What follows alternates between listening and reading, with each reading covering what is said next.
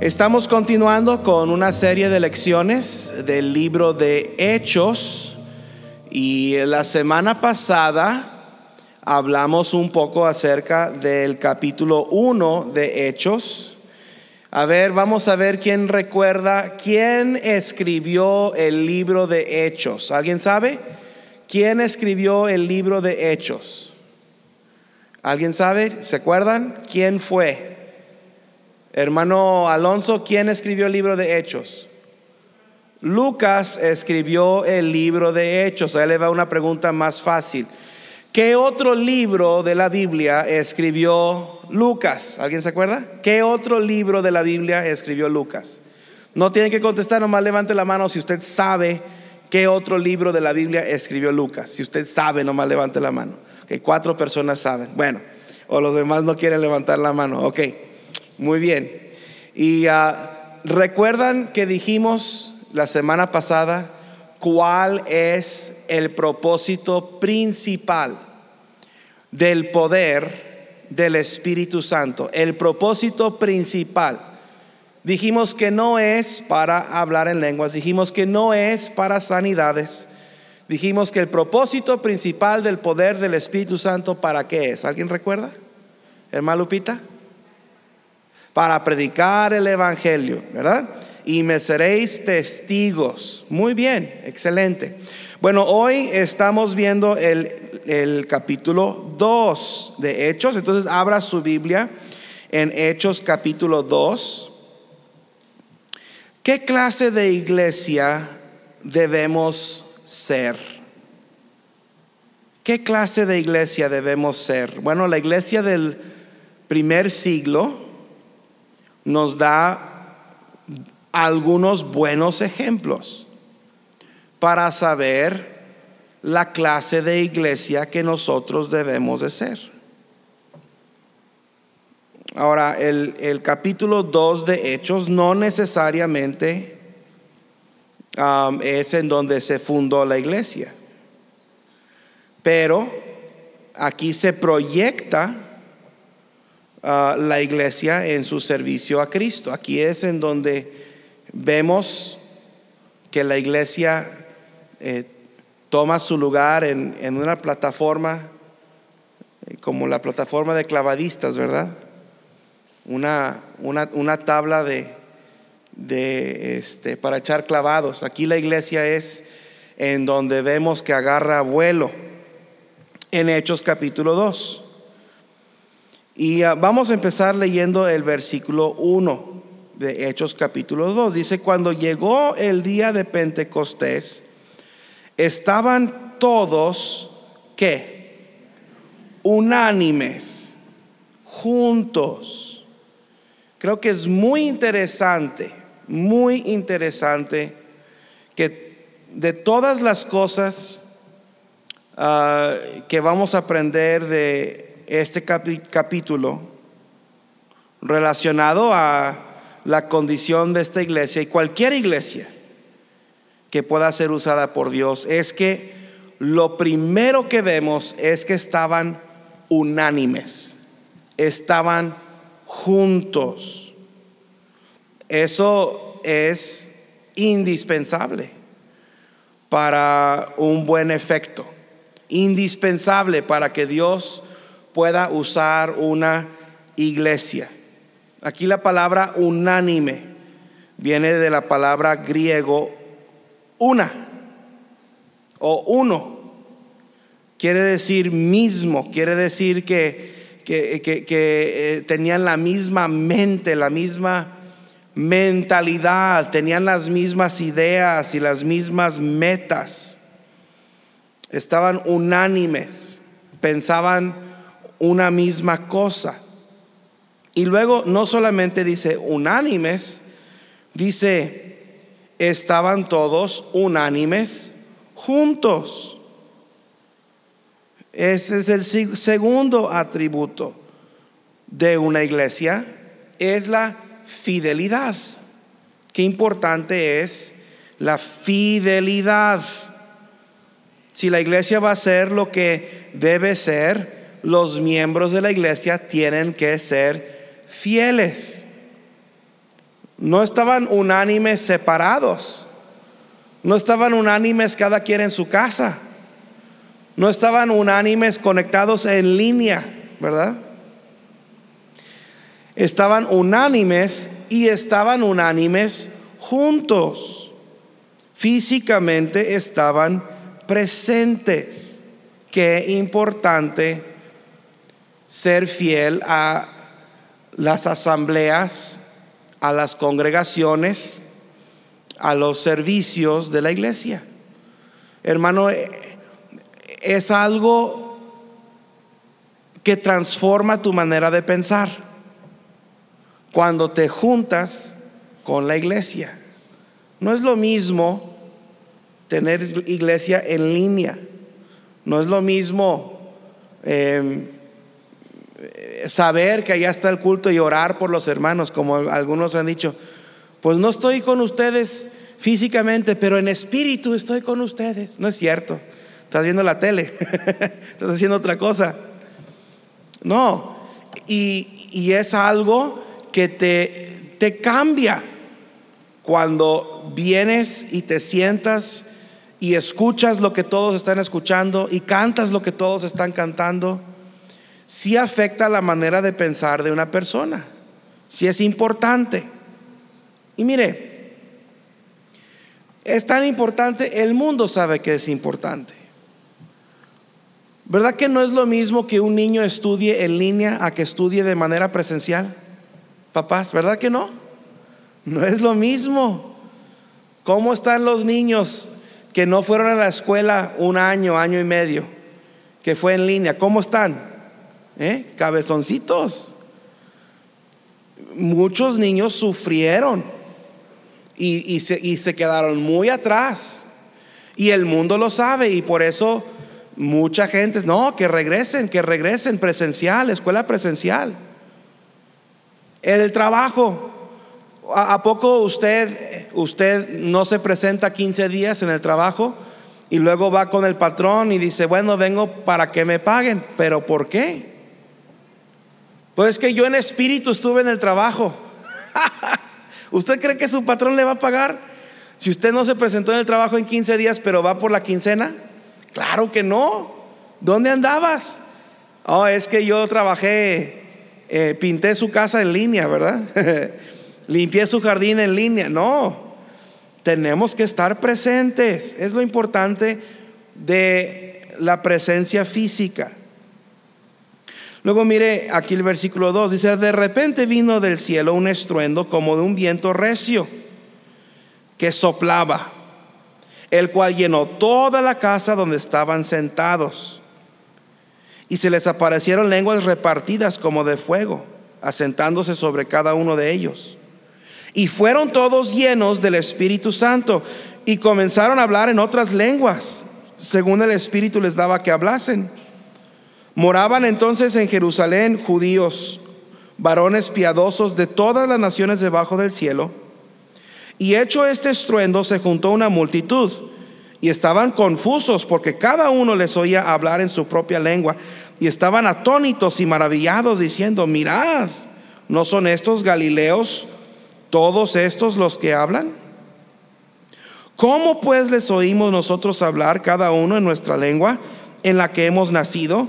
Partos, medos, elamitas, los que habitamos en Mesopotamia, en Judea, en Capadocia, en Ponto y en Asia, en Frigia, y Panfilia en Egipto y en las regiones de África, más allá de Sirene, y romanos aquí presentes, tanto judíos como prosélitos, cretenses y árabes, les oímos hablar en nuestras lenguas las maravillas de Dios. Y estaban todos atónitos y perplejos, diciéndose unos a otros, ¿qué quiere decir esto? Aquí tenemos el poder de Dios que desciende sobre estos cristianos de esta iglesia en el primer siglo.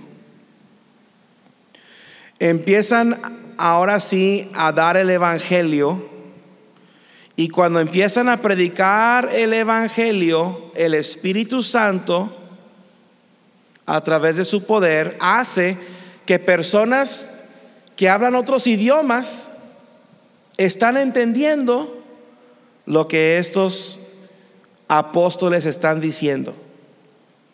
A ver, aquí hay alguien que habla otro idioma aparte de español. Otro idioma aparte de español. ¿Usted qué idioma habla? Francés y portugués. Muy bien. Y luego acá mi esposa habla inglés.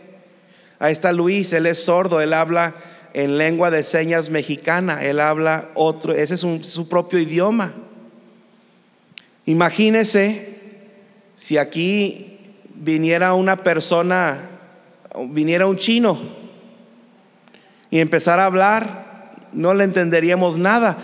Pero empieza a dar el evangelio y aquí los que hablan español, los que hablan eh, francés, los que hablan portugués, los que hablan inglés, el que hasta el que habla en señas, el sordo, todos les entienden, le entienden al chino lo que está diciendo. Imagínense. Y él nomás está hablando su lengua, pero todos le entendemos lo que está diciendo. Eso es lo que sucedió aquí.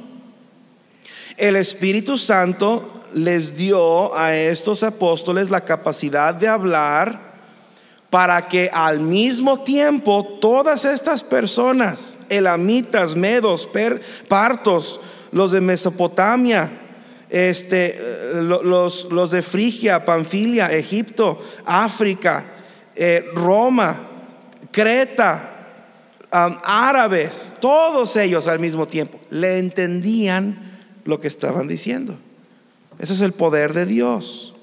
Ahora, algunos confunden el don de lenguas y dicen, bueno, eh, eh, si, si tú no hablas en lenguas, no tienes el poder del Espíritu Santo, ¿ok?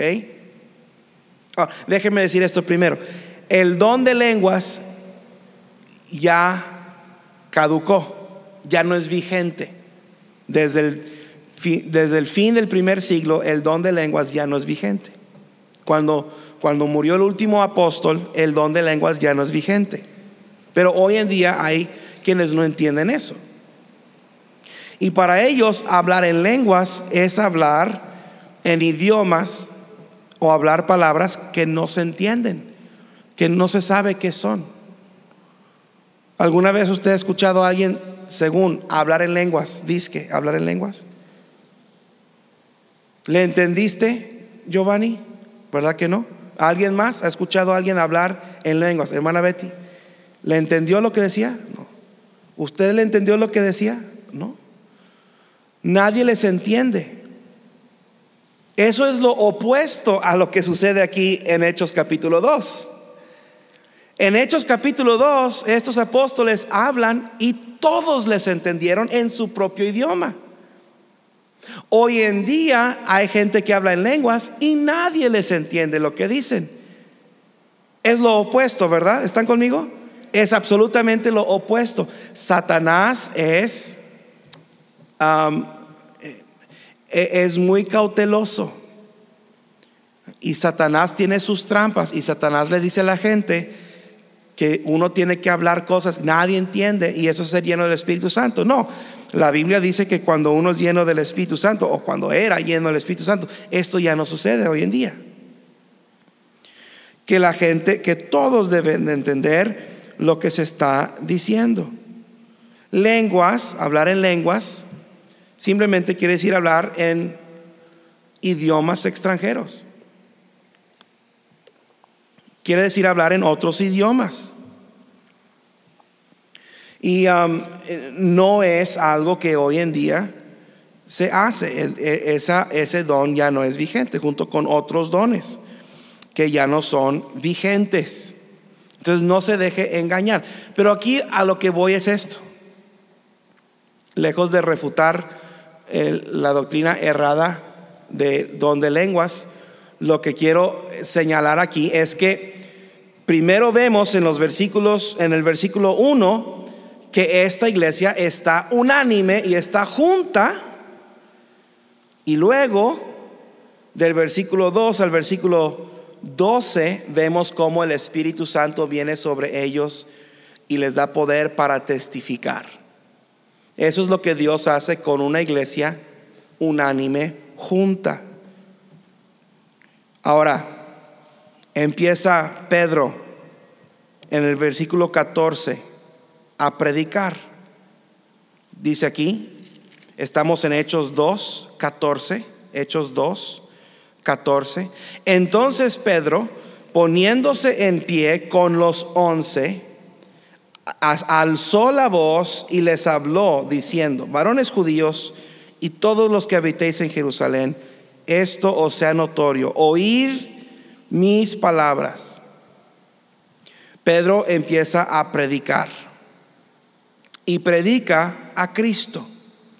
Predica eh, desde el Antiguo Testamento, cita pasajes de Joel, cita pasajes de David, de los Salmos, y empieza a predicar a Cristo.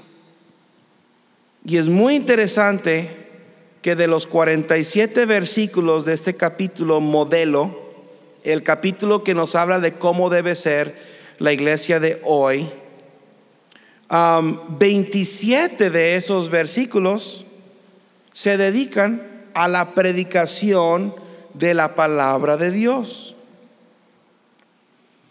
Ciertamente eh, este capítulo enfatiza la importancia de la predicación en la iglesia del Nuevo Testamento. La predicación de la palabra de Dios es importante. Muchas iglesias han sustituido la predicación por otras cosas. Han sustituido la predicación por eh, compañerismos. Sustituyen la predicación. Algunas iglesias ahora es está de moda hoy en día, está de moda en las iglesias bautistas de cancelar el culto del domingo a la noche. Y, muchas iglesias ya no tienen culto el domingo a la noche. Y están perdiendo el énfasis en la predicación de la palabra de Dios. Hermano, la predicación de la palabra de Dios cambia vidas. Es necesaria la predicación. La predicación no es algo que hacemos simplemente ah, para, para perder el tiempo.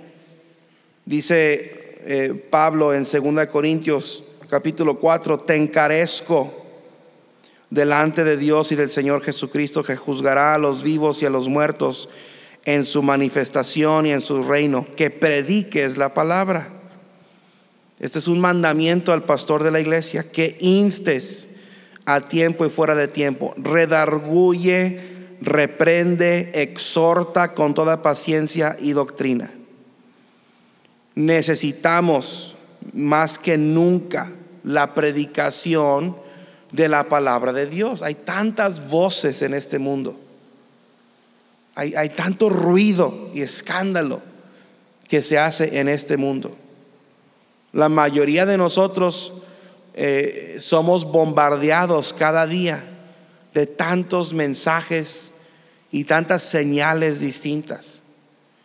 Necesitamos la predicación de la palabra de Dios. Toda escritura es inspirada por Dios y útil. ¿Para qué? Para enseñar, para redarguir, para corregir, para instruir en justicia, a fin de que el hombre de Dios sea perfecto, enteramente preparado para toda buena obra. Hermano, usted necesita predicación. Yo necesito predicación. Yo escucho predicación. Eh, yo, yo tengo a ciertos predicadores que gracias a Dios puedo conseguir las grabaciones de sus mensajes y los puedo escuchar y con regularidad y con frecuencia. Varios días a la semana me dedico a sentarme ahí en mi oficinita, ahí en la casa, a escuchar predicación para mí, no para saber qué predicarles a ustedes, para mí, para mi edificación, para mi crecimiento. Necesitamos predicación. Por eso usted necesita regresar el domingo en la noche. Usted necesita predicación. Por eso usted necesita regresar el miércoles. Porque usted necesita predicación. Es, es necesario para nuestra formación. a fin de que el hombre de Dios sea ah, completamente preparado, enteramente preparado. Necesitamos eso. Usted se está robando de una bendición enorme de la vida cristiana si no hace el esfuerzo necesario para escuchar predicación. Y ahora, cabe decir, no es lo mismo escucharlo en línea. No es lo mismo que estar aquí unánimes juntos, unánimes juntos. Así como no es lo mismo que sus hijos escuchen su escuela en línea. No es lo mismo. No se aprovecha. Para mí, ver un culto en línea es como ver un comercial de Kentucky Fried Chicken. Lo veo, se me antoja, me acuerdo cómo es comerme el Kentucky Fried Chicken, pero no me llena la panza. No es lo mismo. Hermano, venir y sentarse en la banca y saludar a sus hermanas, saludar a sus hermanos, cantar los himnos, participar en la ofrenda, participar en alabar al, Señor y escuchar la predicación um, en, en, persona es, es muy distinto a nada más escucharlo después. Ahora, vemos aquí en el versículo 41 que hay conversiones. Entonces, la iglesia del Nuevo Testamento, primero los vemos unánimes juntos y luego vemos cómo el Espíritu Santo los llena para predicar el Evangelio y luego predican el Evangelio y ahora vemos conversiones. El versículo 41 dice, así que los que recibieron su palabra fueron bautizados y se añadieron aquel día como tres mil personas. Entonces, podemos concluir que la iglesia que está unánime, la iglesia que es fiel, la iglesia que tiene el poder de Dios y que predica el Evangelio, tendrá resultados. Resultados. Resultados. Habrá gente salva, habrá gente bautizada. Dice que se bautizaron tres mil. Tres mil. Ahora, dice eh, eh, tres mil. Probablemente no estaban todos juntos en un solo servicio.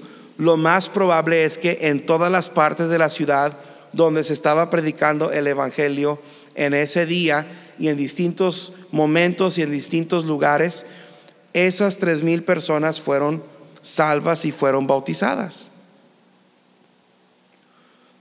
Y cuando terminó el día, tres mil personas habían creído, tres mil personas habían sido bautizadas. Una iglesia no puede ser iglesia sin resultados. Todos exigimos resultados. Todos queremos resultados. ¿Usted manda a su hijo a la escuela?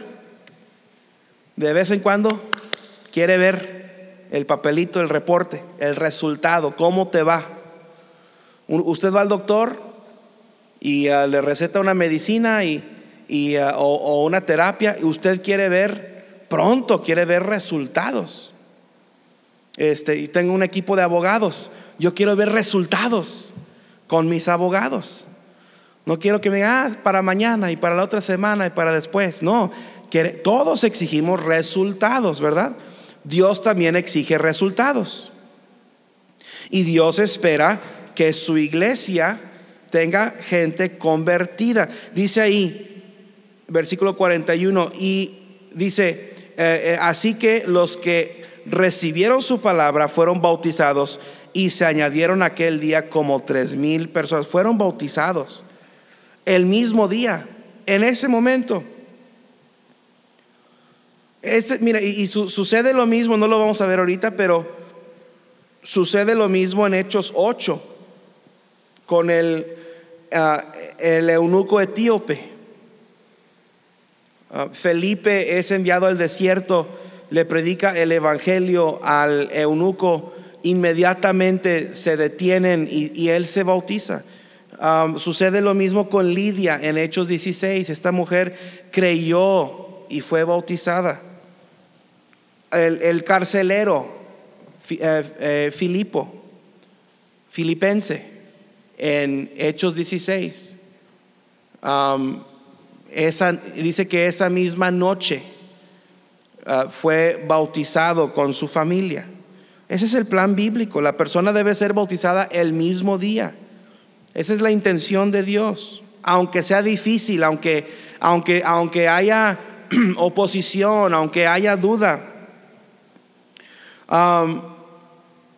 Probablemente no ha habido un tiempo más difícil para bautizarse que en esos días. En esos días, cuando se bautizaron estos tres mil. Cuando un judío se bautizaba en el nombre de Cristo Jesús, lo expulsaban de la familia, lo dejaban sin herencia. A veces, a veces celebraban funeral. Ahí ponía una foto ahí de la persona que se había ido a bautizar en la iglesia bautista. Una foto y una vela. Y hacían un funeral como si se hubiera muerto. Eso es grave. Y eso le gana a las excusas de hoy. Porque el, el dar la espalda a la religión de los judíos y el seguir el camino, la verdad y la vida, el Señor Jesucristo, era ser completamente excomulgado, no solamente de su religión, de su familia, de su casa. Imagínese que su mamá le dijera, tú te bautizaste, tú para mí estás muerto. Wow. Eso es, serio. A lo mejor usted no se ha bautizado, a lo mejor usted tiene razones, tiene pretextos. Muchos dicen, no, es que no estoy listo. Mire, el bautismo no es cuestión de estar listo, el bautismo es cuestión de obediencia. Es un paso de obediencia. El bautismo bíblico no es un compromiso con una iglesia, es un paso de obediencia a Dios. Uno se puede bautizar en un río. El Señor Jesús fue bautizado en un río, no fue bautizado en una iglesia. El bautismo no es un compromiso con la iglesia, es un compromiso con Dios. Y cuando, cuando Jesús fue bautizado en un río, dice la palabra de Dios que se abrieron los cielos, bajó el Espíritu Santo como una paloma y que se oyó un voz del cielo que decía, este es mi Hijo amado en quien tengo complacencia. Cuando usted se bautiza, a quien usted está agradando no es a un pastor no es una congregación de gente. Cuando usted se bautiza, usted está agradando a Dios. Si usted es salvo y no ha sido bautizado, bautícese ya. No hay excusa. Mire, aquí tenemos una pila, tiene como un metro veinte de profundidad de agua, agua fresca. Ay, se va, se va a refrescar. Es agua de pozo. Oh, se va a refrescar. Y luego acá tenemos los vestidores de las damas bien privados, los vestidores, los vestidores de los caballeros acá de este lado bien privado. Tenemos batas, una bata, usted se puede, tenemos batas grandes para los gorditos, batas, mandé a pedir las batas, dije voy a pedir unas dos, tres batas de mi talla, así grandototas así. Y este, tenemos toallas, tenemos todo lo necesario. No hay razón, no hay pretexto, no hay excusa, eso existe en su mente. Y luego vemos que Dios va añadiendo a la iglesia. Versículo 42 dice, y perseveraban en la doctrina de los apóstoles, en la comunión unos con otros, en el partimiento de pan y en las oraciones. Dios empieza a añadir a la iglesia. y mire, estas cosas que estaban haciendo en ese entonces, también es lo que nosotros debemos de estar haciendo hoy. perseverar en la doctrina, seguir aprendiendo, seguir creciendo, la comunión los unos con los otros. E, eso está hablando de tener compañerismo. Este, e, el partimiento del pan. Eso, eso está hablando de invitarse a la casa y, y, tener una, un trato cercano y las oraciones, rogando a Dios por las necesidades de la iglesia. Esta es una iglesia modelo para nosotros hoy en día. a lo mejor usted no es miembro de la iglesia. Bueno, si usted se bautiza en esta iglesia, automáticamente viene a ser miembro de esta iglesia. Si usted ya fue bautizado en otra iglesia, ah, debería, si usted asiste fielmente a esta iglesia, debería cambiar su membresía a esta iglesia. Ser parte de la iglesia, formar parte de algo. Hermano, ni a Costco le dejan entrar si no tiene membresía. ¿Costco es más importante que la iglesia? No. En todas partes, ni en el gimnasio le dejan entrar sin membresía. Ahora, yo no sé eso, me lo, me lo platicó otra persona, yo nunca he ido al gimnasio, pero todo eso requiere membresía. Mire, hay ciertos beneficios y hay ciertas bendiciones en ser miembro de la iglesia. Uno se siente parte de la familia. Uno, uno, uno eh, se identifica mejor con los demás ser miembro de la iglesia me compromete un poco más a ser fiel. Pero aquí vamos a ver estas palabras. Quiero, quiero, quiero ver eh, detenidamente lo que están haciendo aquí en el versículo 42. Estaban estudiando la Biblia. Una iglesia enseña la Biblia. Y necesitamos eh, aprovechar cada oportunidad para escuchar enseñanza de la Biblia. Así como necesitamos predicación, necesitamos enseñanza bíblica. algunos de ustedes quizás deberían de considerar en agosto tomar algunas clases en el instituto como oyente. No estoy diciendo que se va a inscribir y luego va a ser pastor, no, una clase a la semana como oyente para aprender más acerca de la palabra de Dios. el instituto es un recurso increíble que los miembros de la iglesia no aprovechan. No le costaría nada. Estar de oyente sería completamente gratuito, nada más llegar y sentarse y escuchar la enseñanza. Eh, le ayudaría mucho. Aquí en nuestra iglesia, eh, em, principalmente el tiempo de enseñanza es ahora durante la escuela dominical y también el miércoles en la noche. hacemos un estudio bíblico. Eh, estuvimos estudiando acerca de la iglesia por seis semanas y luego este miércoles pasado empecé a enseñar sobre los dones espirituales y eso lo voy a hacer probablemente unas tres semanas. Y, pero uh, haga usted un esfuerzo por escuchar estudio bíblico y luego usted estudie la Biblia. Hay muchos recursos que usted puede usar para guiarle a estudiar la Biblia en casa. Pero ahí es lo que dice, perseveraban en la doctrina. Y luego dice, ah, ah, y en, en la comunión unos con otros. Esa palabra quiere decir comunidad. Quiere decir que de vez en cuando hacían día de campo familiar. Quiere decir que de vez en cuando eh, todas las hermanas traían tacos a la iglesia. Y después del culto había taquiza, como vamos a tener el próximo domingo. Amén.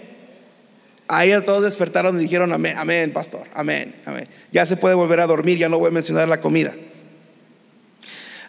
es gente que, vivía cercanamente, no, no se veían únicamente en los cultos de la iglesia. Sus amigos estaban en la iglesia. La gente con quien querían tener compañerismo estaban en la iglesia. Y aparte de los cultos de la iglesia, se iban a cenar. Y ahí dice el partimiento de pan. Ahora, algunos enseñan, ah, esa es la cena del Señor. Bueno, sí celebraban la cena del Señor. Pero cada vez que la palabra de Dios habla de la cena del Señor, habla del pan y también habla del fruto de la vid. Aquí no se menciona el fruto de la vid. Si no se menciona el pan y el jugo, no está hablando de la cena del Señor. porque la cena del Señor es el pan y el jugo. No, dice el partimiento de pan. ¿Qué quiere decir eso? Se invita, eh, vengan a cenar a la casa. Y les invitamos tal día a una fiesta de cumpleaños.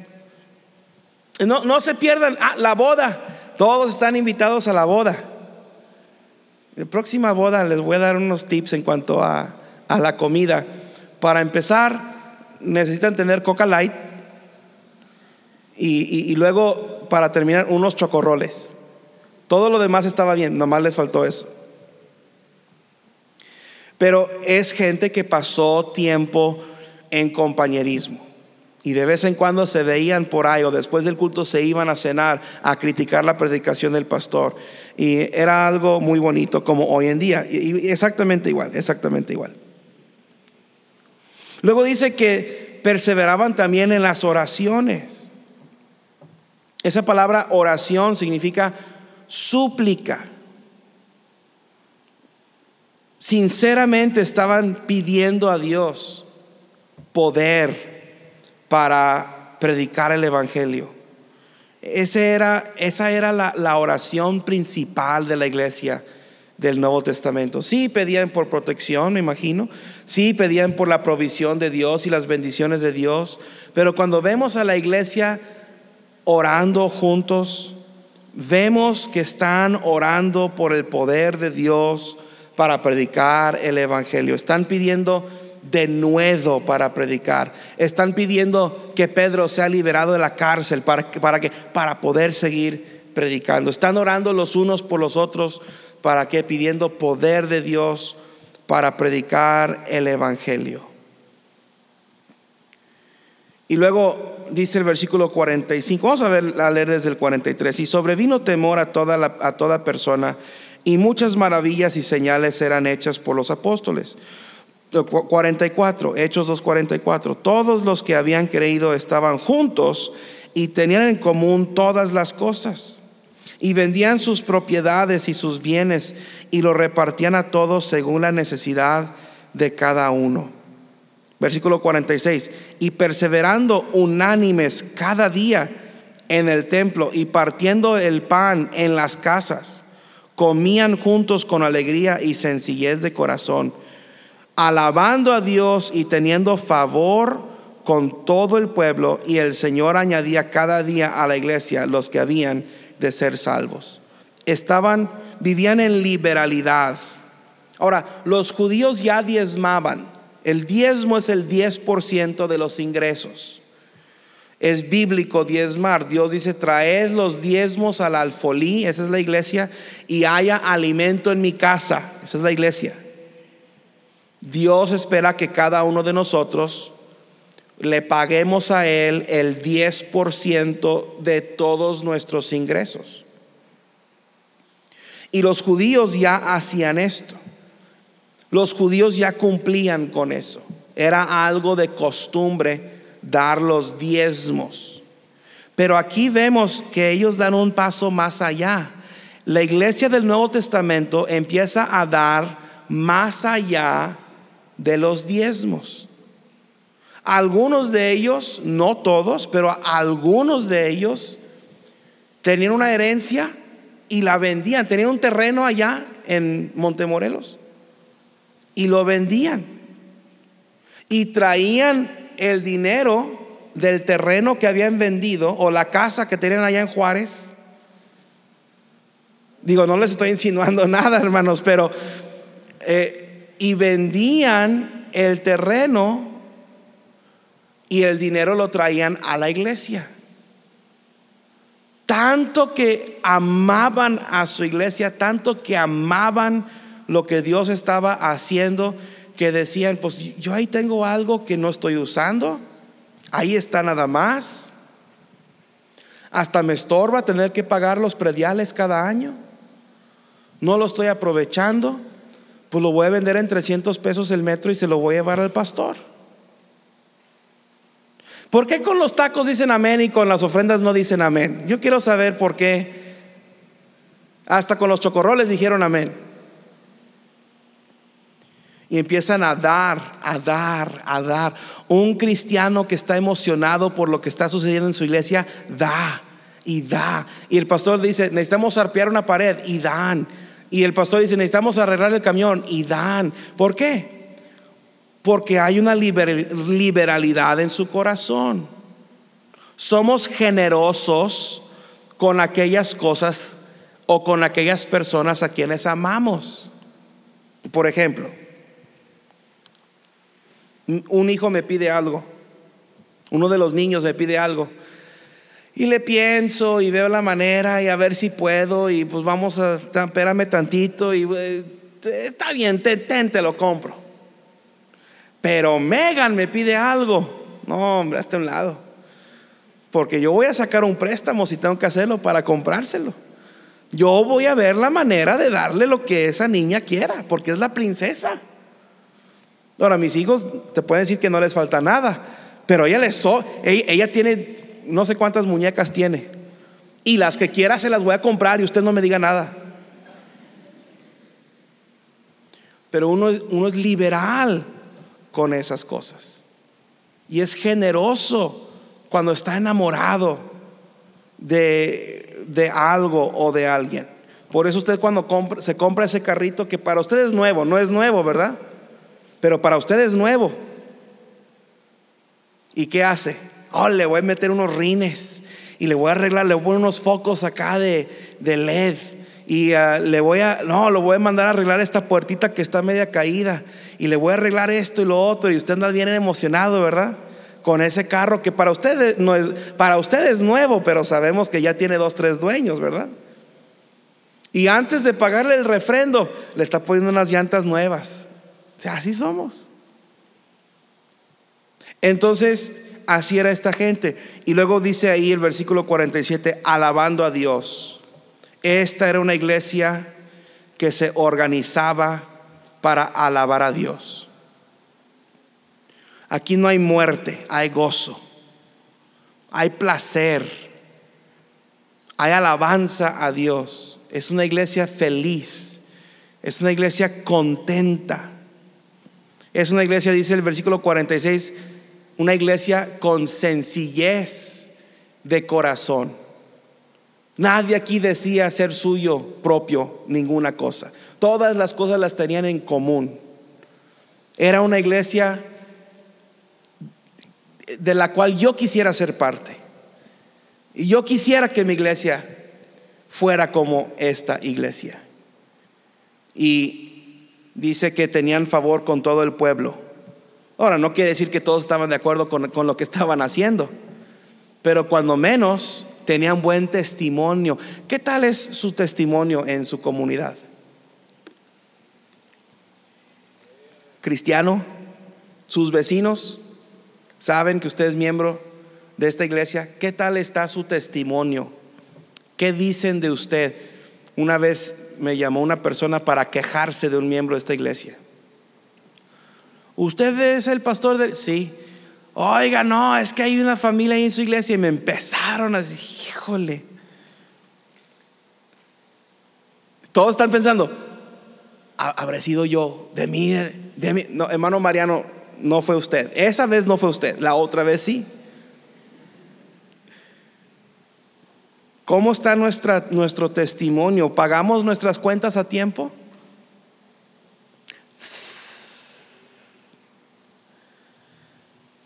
Ellos eran respetados.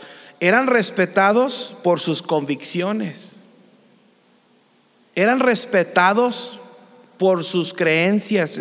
Como esta semana pasada andaba ganando almas con el pastor Alberto Pérez. Estamos recordando tiempos eh, cuando al visitar allá en la campana o en la independencia, ¿verdad? y este habían grupitos de, de, pandillitas que nos cuidaban. Una vez salí a ganar armas con el hermano, hermano Cooper, allá en la campana.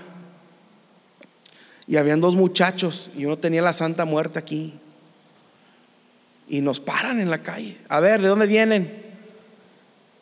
Y um, el hermano Cooper, todo nervioso, empieza a temblar, ¿verdad? Y, y les dice, venimos de Montebrón.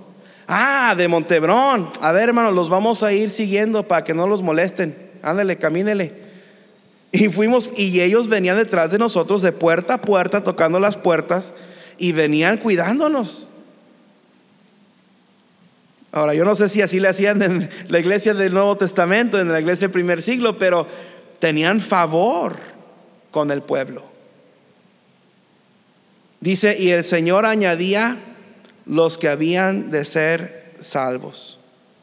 Añadía cada día a la iglesia los que habían de ser salvos. Los que eran convertidos, los que eran salvos, los que eran bautizados, diariamente se añadían a la iglesia. Había gente salva todos los días, había gente bautizada todos los días. Y los cristianos estaban en todos lados llevando el Evangelio. Cuando, la gente habla de Hechos 2, piensa muy frecuentemente en, en Pentecostés como si hubiera sido un solo evento. No, una iglesia hoy en día puede experimentar esta clase de crecimiento y de resultado y ver que Dios bendiga y vaya añadiendo a la iglesia. Podemos estar unánimes, podemos estar juntos, podemos ser generosos y liberales, podemos perseverar en la enseñanza, en la doctrina podemos ser fieles en orar, ah, podemos alabar a Dios, podemos tener todas las cosas en común. Hoy en día nosotros podemos seguir eh, los ejemplos de esta iglesia en el libro de los hechos. Hay que pedirle a Dios que nos ayude a cada uno de nosotros a adoptar este espíritu de esta iglesia. Yo amo a mi iglesia. Y yo quiero ver que Dios bendiga mi iglesia. Yo quiero ser para mi iglesia, quiero ser una fuente de bendición. Yo no quiero ser un estorbo para la iglesia. Yo quiero que Dios bendiga a mi iglesia a través de mí y yo quiero que Dios bendiga a su iglesia a través de usted. Y Él lo hará si nos disponemos y si eh, nos sometemos a su voluntad.